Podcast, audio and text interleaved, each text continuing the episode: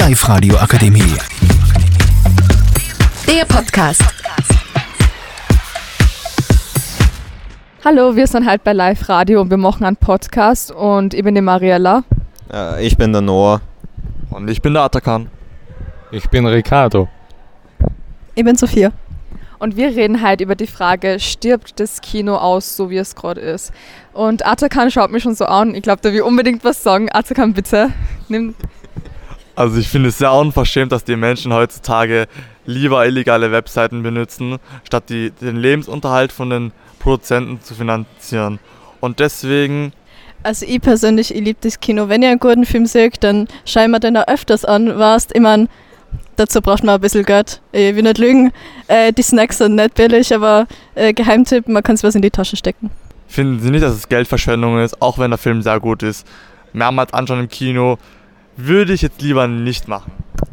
Naja, man kann sich so Metallkübel kaufen und da kann man sich äh, zumindest immer die Snacks wieder nachfüllen lassen, das kostet dann nur so irgendwie die Hälfte. Aber es geht jetzt nicht ums Essen, es geht ja eigentlich ums Film, nicht? Na, aber ich muss Sophia zustimmen. Ich finde, Kino ist für der Vibe und ich habe mir, glaube ich, schon manche zwar, habe ich mir dreimal angeschaut mit unterschiedlichen Gruppen von Freunden und Familie und allem und so.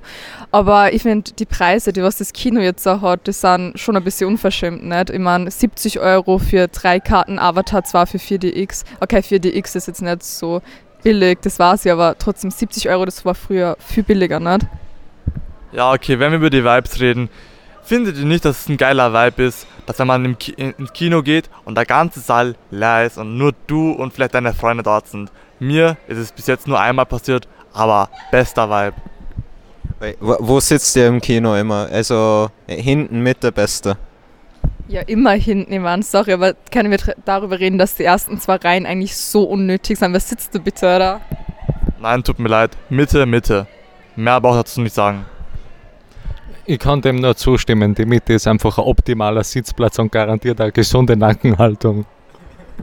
Nackenhaltung, das geht bald auf deinen Nacken, das Kino, ja? Ich kenne actually ein paar Leute, die gern in den vorderen Reihen so an der Seite sitzen, weil sie da so nah am Ausgang sind.